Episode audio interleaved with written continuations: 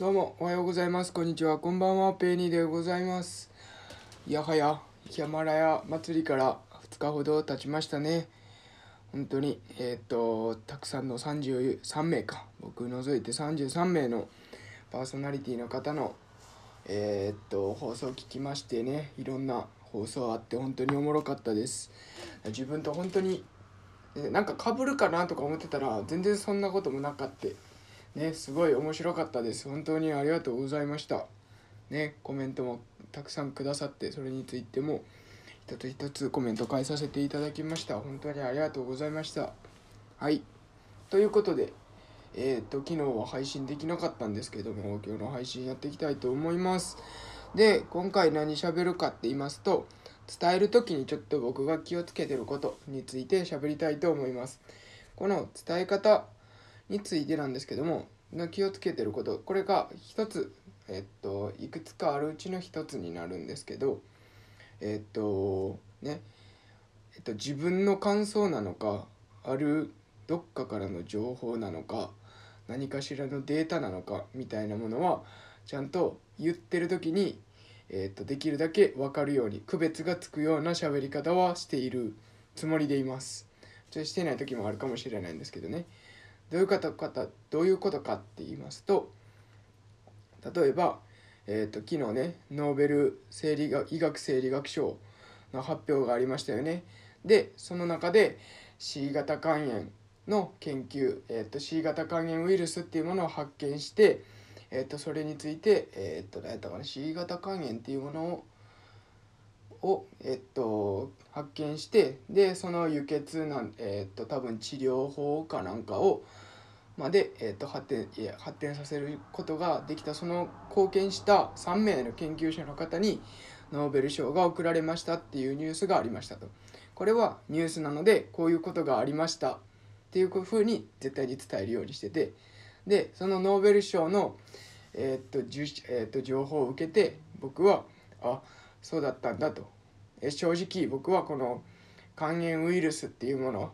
何型肝炎ウイルスっていうと僕 C 型肝炎 B 型肝炎っていうのは大体聞いたことあるんで C 型肝炎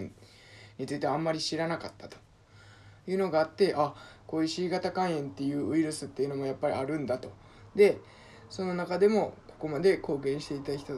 3名の方がいてしかも、えっと、発見してどういうウイルスかも分かってさらに治療まで、えっと、治療法までしっかり解明されているんだっていうことが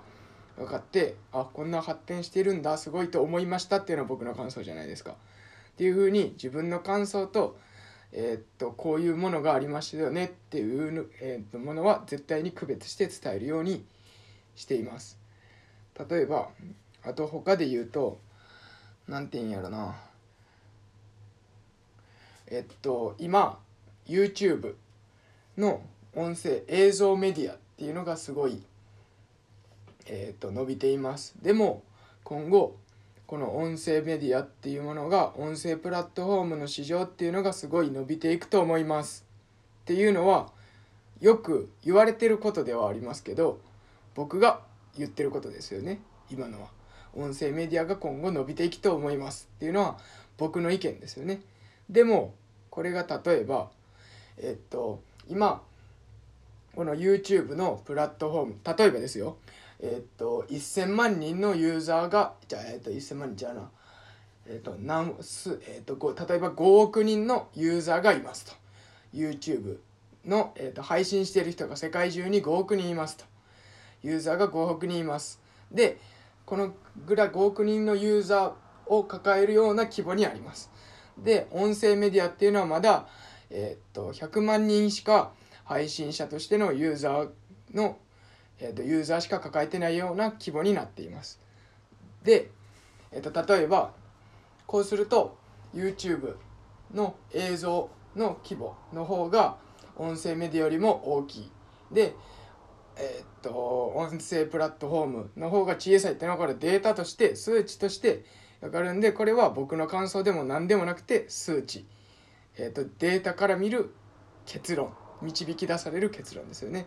でこれが例えばこの音声メディアっていうのが、まあ、今後伸びていくかもしれませんっていうのは僕の感想で例えば10年後にえっと、このデータをね、ま、もう一回取り直したら、この音声メディアが10億人の配信者、ユーザー数を抱えるような規模になりました。ってなると、もうこれは事実として、映像メディアよりも音声プラットフォームの方が規模も大きくなって、しかも、えっと、10年前では100万人しかユーザー数を抱えないような規模だったものが、えっと、あれ、えっと、10年後には1000倍の市場規模になりましたっていうふうになりますよね。っていうふうに、えー、っとあるものから取り入れて出てきた情報と僕の感想意見とあとデータから出た結果っていうのをできるだけえー、っと分かるようにえー、っと区別できるように聞いてる方も区別できるように僕は伝えるようにしていますと。でできる限りそういう伝え方をした方がいいんじゃないかと僕は思います。これは僕の意見です。ね、で逆に僕はいろんなこういった音声